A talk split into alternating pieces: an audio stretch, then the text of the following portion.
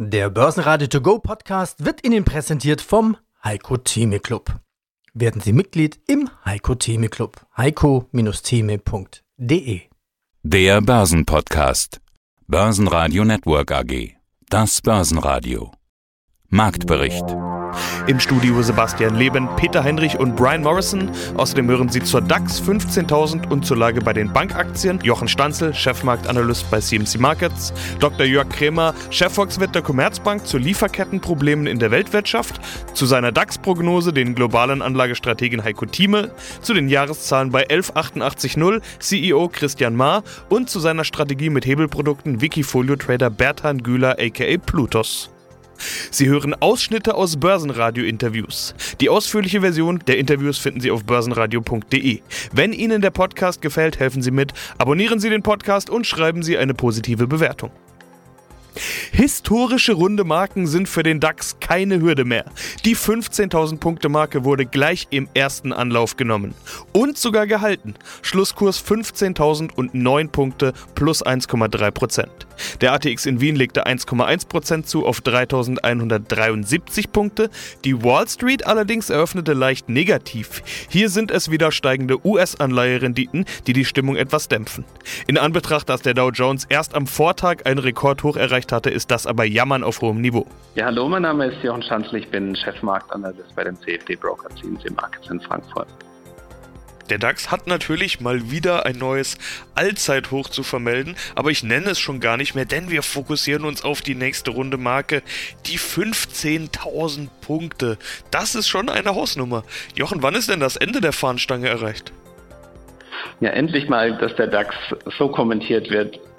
Wir sind ja jetzt in dem neuen Jahr, das erste Quartal ist zu Ende und wir sehen, dass es eben für das zweite und dritte Quartal jetzt zum Ende des Quartals schon Positionierungen gibt, die darauf hindeuten, dass wir ja eine Wiedereröffnung haben. Es gibt ja schon die ersten Modellversuche in Deutschland. Ja, mit der Impfkampagne, die dann ja auch an Geschwindigkeit zunehmen wird, ist die Hoffnung da, dass das Wachstum eben auch stark dann anziehen wird in der zweiten Jahreshälfte. Und das kann man an den Value-Aktien ablesen wohingegen es bei den Tech-Aktien im Nasdaq eher Gewinnmitnahmen gibt. Aber 15.000 Punkte, ja, ist jetzt so eine runde psychologische Marke. Technisch betrachtet haben wir so eine doppelte Auffächerung.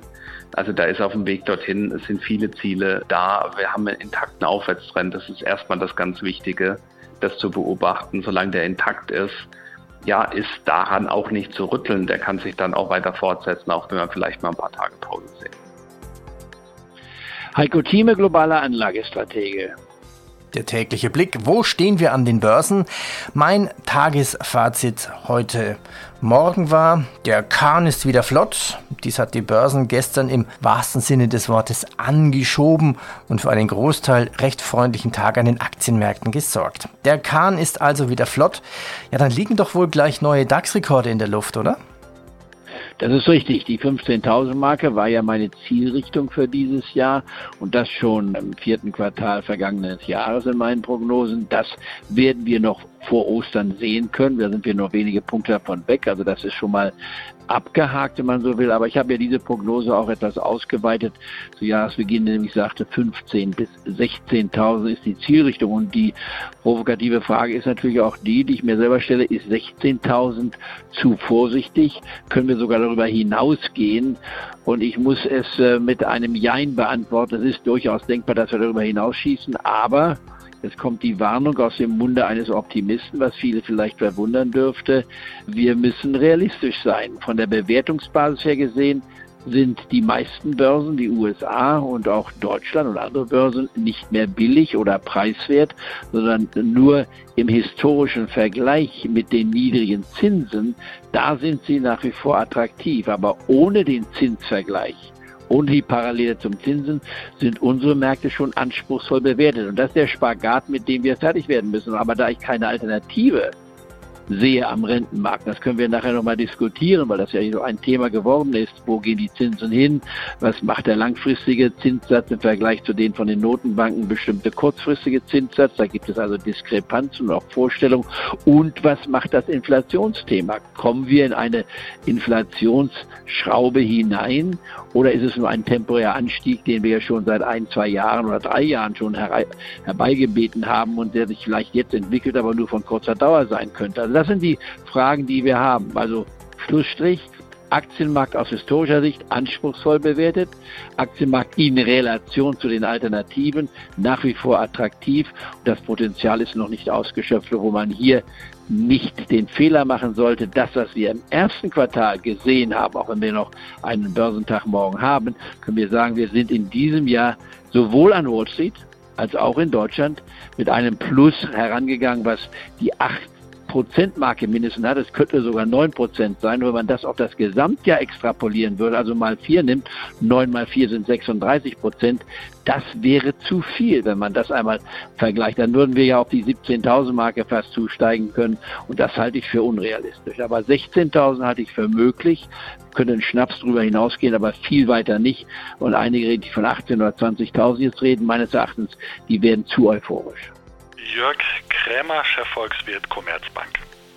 Wir diskutieren heute über Lieferketten. Warum? Wir kennen dieses Problem im Suezkanal. Inzwischen hat sich ja aufgelöst. Ist vielleicht auch nur so eine Art Spitze des Eisbergs. Es kommt nämlich die Frage auf, ob sich generell was ändern muss an dieser Just-in-Time-Wirtschaft. Wir sehen, dass eine Blockade im Suezkanal doch viele Auswirkungen hat. In den vergangenen Jahren wurden immer mehr Lager abgebaut bei den Unternehmen. Schon Corona war ein Warnschuss. Jetzt mit diesem Containerschiff sehen wir es dann wirklich vor Augen, wie knapp eigentlich die Güter sind. Funktioniert dieses System just in time überhaupt? Ja, sicherlich funktioniert es, aber die Risiken sind natürlich deutlich gestiegen und das haben wir ja gelernt während der Corona-Krise und ich glaube, dass die Unternehmen sich jetzt nicht irgendwie zurückziehen aus globalen Lieferketten, aber sie werden versuchen, ihre Risiken mehr zu diversifizieren. Das muss nicht sein, dass sie jetzt nur noch zum Beispiel Güter aus Europa beziehen, weil wenn es zu einer Krise in Europa kommt, äh, ist ja wieder, sind die Risiken ja wieder konzentriert. Aber dass sie, sagen wir mal, nicht so viel von einem Zulieferer nur beziehen und sich zu abhängig machen von einem Zulieferer, eine größere ja, Streuung der Zulieferrisiken, ich glaube, das werden wir schon sehen in den kommenden Jahren. Jetzt habe ich ja schon angedeutet, dass es bereits vorher Lieferketten-Schwierigkeiten war. Das hat mit dem Suezkanal jetzt gar nichts zu tun. Es geht um Halbleiter und Chips. Vor allen Dingen in der Automobilindustrie hat man in den vergangenen Wochen im Zuge der Berichtssaison oft von fehlenden Bauteilen gehört, aber nicht nur da. Sind das eigentlich noch Corona-Effekte oder was weg da? Ja gut, also Corona hat natürlich einiges durcheinander gebracht. Insofern als nach Corona ja sehr viel Produktion nachgeholt werden musste und ist klar, dass es dann natürlich beim einen oder anderen Zuliefergut dann irgendwo klemmt. Aber insgesamt ist ja doch die Geschichte in der Industrie nach Corona eine einzige Erfolgsgeschichte. Seit Mai vergangenen Jahres ist die Industrieproduktion ja doch ganz, ganz stark angezogen und im zweiten Lockdown seit November ja, da ist die Industrie weiter gestiegen, anders als im ersten Lockdown. Also von daher kann man schon sagen, trotz aller Klagen, aber das Endergebnis stimmt ja, die Industrieproduktion steigt, die Auftragseingänge sind schon wieder höher als vor Corona. Ja, die Aufträge sind da, aber die Firmen können vielleicht gar nicht liefern. Also die Firmen möchten Autos verkaufen, die Kunden möchten Autos kaufen, aber wenn das Bauteil fehlt, dann fährt das Auto nicht. Bringt das noch irgendwelche Schwierigkeiten? Also was sind die Auswirkungen für die Weltwirtschaft bei diesem Thema? Sicherlich in einzelnen Branchen, bei einzelnen Produkten mag es Probleme geben, aber wenn ich mir jetzt die Industrieproduktion in Deutschland als Ganzes anschaue, dann wird sie auch bald über dem Vorkrisenniveau liegen. Also so groß können die Probleme nicht sein. Viele Anleger suchen jetzt Aktien mit Nachholpotenzial und glauben diese vor allem im Automobilsektor gefunden zu haben. VW plus 4,7%, BMW plus 3,7%, Daimler plus 3%. Aber auch Zykliker wie Covestro mit plus 3,1%, BASF und MTU mit jeweils plus 2,6% und Siemens mit plus 2,4% legen ordentlich zu. Verlierer sind vermeintlich defensive Aktien wie Henkel und RWE mit jeweils minus einem Prozent und Schlusslicht Fresenius Medical Care mit minus 1,3 Prozent. Gesprochen wurde am Dienstag aber auch über Impfstoffhersteller BioNTech. Hier kamen Jahreszahlen mit einer Vervierfachung im Umsatz und einem Gewinn von 15 Millionen Euro. Im Vorjahr standen dort noch 180 Millionen Euro Verlust. Noch wichtiger war die Meldung, dass die Kapazitäten ausgeweitet werden sollen, sodass 20 Prozent mehr Impfstoffdosen zur Verfügung gestellt werden können. Die Aktie steigt plus 7%. Erholen können sich außerdem die Banken nach Unruhen zu Wochenbeginn den rasanten Wochenstart, der wurde ja nicht von allen Firmen mitgemacht. Die Banken haben kollektiv abgegeben, nachdem ein US-Hedgefonds offenbar Probleme hat, seine Margin Calls zu zahlen. Jetzt beruhigen sich die Banken wieder. Das war offenbar nur ein kurzes Aufflackern. Wie ist denn die Lage bei den Banken? Man hat es ja bei GameStop schon gesehen vor ein paar Wochen, wo quasi ein Hedgefonds dann sofort in Schieflage geraten ist, als die Aktie deutlich angezogen hat. Das war einer, der auf fallende Kurse gesetzt hat. Und jetzt der, Hedgefonds aus den USA, der hat auf steigende Kurse gesetzt. Und obwohl der Nasdaq noch in der Nähe von den Allzeithochs ist, zwar korrigiert hat, aber immer noch in der Nähe von den Allzeithochs ist, ist der pleite gegangen. Also da sieht man eben, das ist eines der Opfer von diesen spekulativen Übertreibungen, die es bei Tech-Aktien gegeben hat ist dieser Hedgefonds. Und ja, natürlich sind da auch Banken mit dabei, die die Gegengeschäfte gemacht haben. Eine Credit Suisse wird da genannt, eine Nomura, das ist aus Japan eine Investmentgesellschaft. Eine deutsche Bank scheint da nicht mit dabei gewesen zu sein, wurde aber zusammen mit dem gesamten Finanzsektor in Sippenhaft genommen. Aber der Markt hat es abgehakt, der Gesamtmarkt steigt weiter an. Und ja, hakt da so ein bisschen als ein Problem ab, das begrenzt bleibt.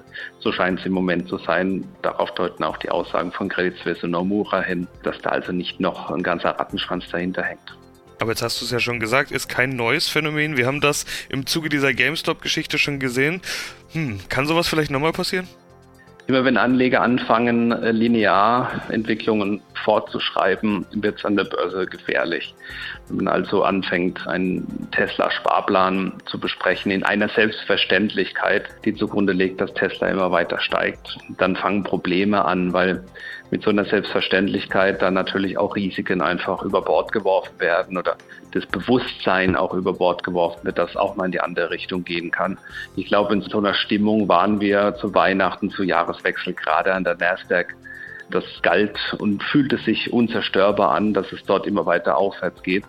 Jetzt sieht man, dass es das nicht ist. Viele Titel sind 50 Prozent unter dem hoch, das auch damals noch als attraktiv galt. Also es ist an der Börse, sag ich mal, so ein Herdentrieb da gewesen bei den Tech-Aktien. Es ist schwierig zu sagen, ob das schon alles war. Es ist gut möglich, dass da noch was kommt insbesondere im Tech-Aktienbereich. Wer also jetzt in Tech-Aktien investiert, muss damit rechnen, dass da theoretisch noch der eine oder andere kommen könnte, auch wenn ich es natürlich nicht sagen kann. Aber wie gesagt, da gab es spekulative Exzesse und so eine Pleite wie bei dem Hedgefonds ist eben der Abbau und die Bereinigung von diesen Exzessen. Guten Tag, mein Name ist Christian Mahr. Ich bin der CEO der 11880 Solutions AG. Im klassischen Geschäft blieb der Umsatz sogar nur knapp unter Vorjahresniveau und das in eigentlich einem rückgängigen Markt. Da scheint man gut aufgestellt zu sein. Drei Viertel des Umsatzes aus dem Digitalgeschäft. Jetzt hat man die Online-Marketing-Agentur FairRank übernommen und gliedert diese gerade ein. Will man so weiter wachsen durch Zukäufe oder gibt es da noch andere Strategien? Schöne Frage. Seit 2015 oder 2016 sind wir gesund im organischen Bereich gewachsen, was früher in den vorigen Jahren übrigens nicht gelungen ist. Das Unternehmen ist in Summe sehr, sehr, sehr stark äh, degeneriert. Aber seit 15 wachsen wir konstant, sauber, organisch. Ja, wir haben unsere Kundenanzahl verdoppelt, wir haben den Kundenwert nahezu verdoppelt und so weiter und so weiter. Was bedeutet, der organische Weg ist erfolgreich eingeschlagen und er soll auch nicht verlassen werden. Wir möchten weiterhin und gehen auch davon aus, dass wir in den nächsten Jahren bis 2025, gerne auch länger, organisch wachsen werden.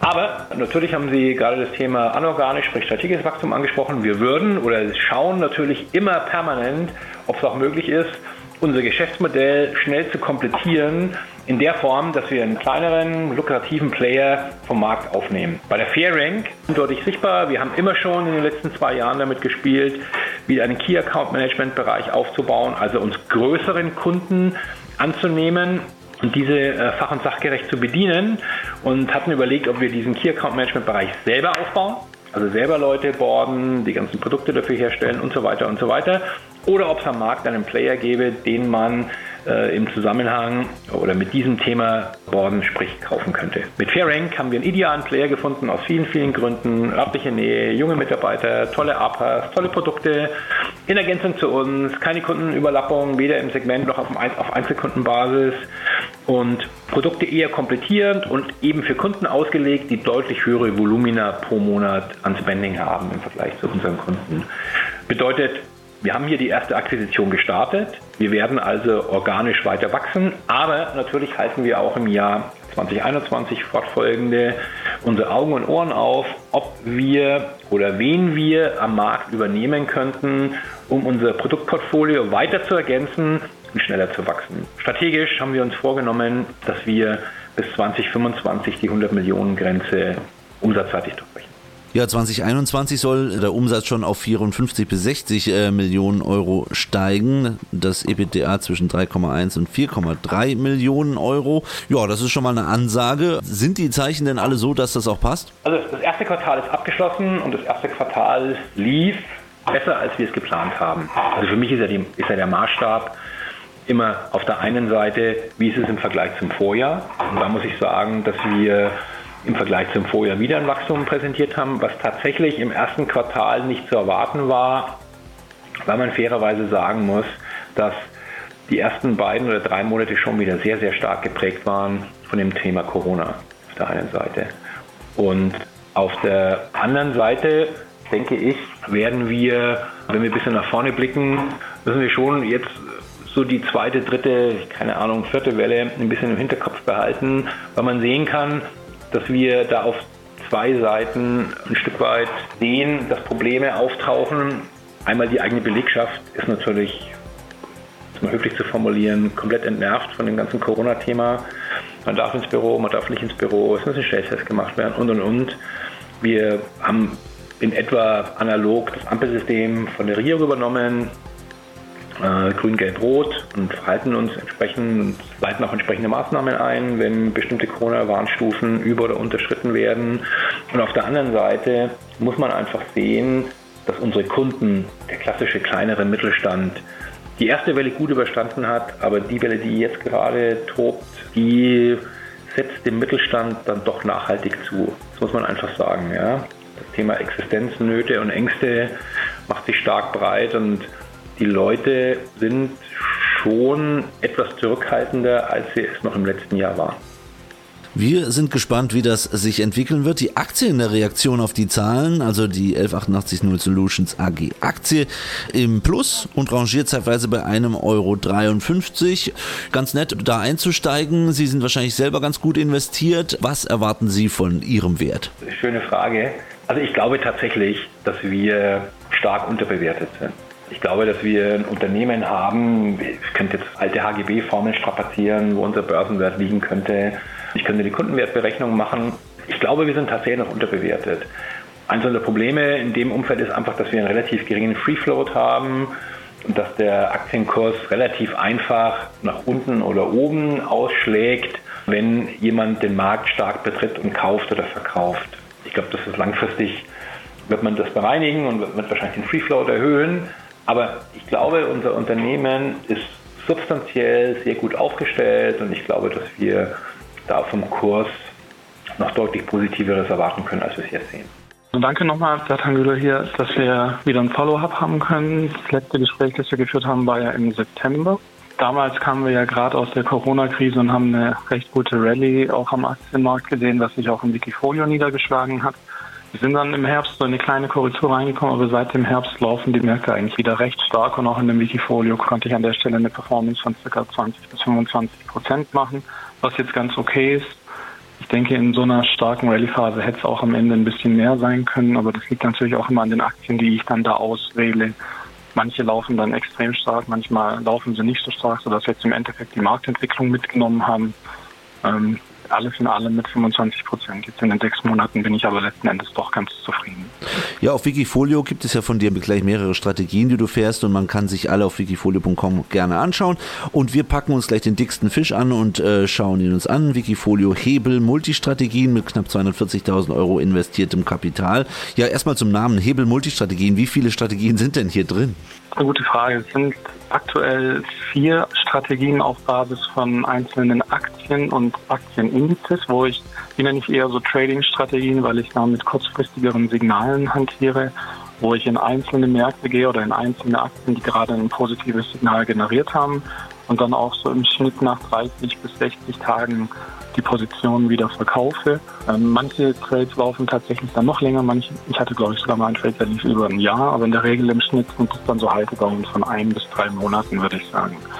Kombinieren tue ich die dann noch mit einer Strategie, die quasi rund um die Uhr in Aktien investiert, solange mein Risikomodell, welches ich Cross Protection genannt habe, solange das grüne Licht gibt. Und da gehe ich dann einigermaßen gehebelt in die stärksten Aktienmärkte weltweit. Und die läuft dann wirklich so lange durch, wie auch das Risikomodell auf grün ist. Und seit letztes Jahr im, im Juni, etwa im Mai, Juni, als die Corona-Krise sich so gut erholt hatte, seitdem sind wir eigentlich kontinuierlich in dieser 150 Prozent sogar gehebelten Strategie drin, die dann eben ergänzt wird noch durch vier Trading-Strategien. Und was ich momentan auch mache, ich habe meine Tools ja erweitert an der Stelle, ist, dass ich auf der Suche bin nach neuen Strategien, die ich noch ergänzen kann. Weil die Stärke von so einem Multistrategien-Ansatz ist, dass je mehr Strategien man entwickelt, die jetzt in unterschiedlichen Phasen auch ihre Stärken haben, desto stabiler wird dann auch das Renditeprofil einer solchen Gesamtstrategie, wenn ich so sagen kann.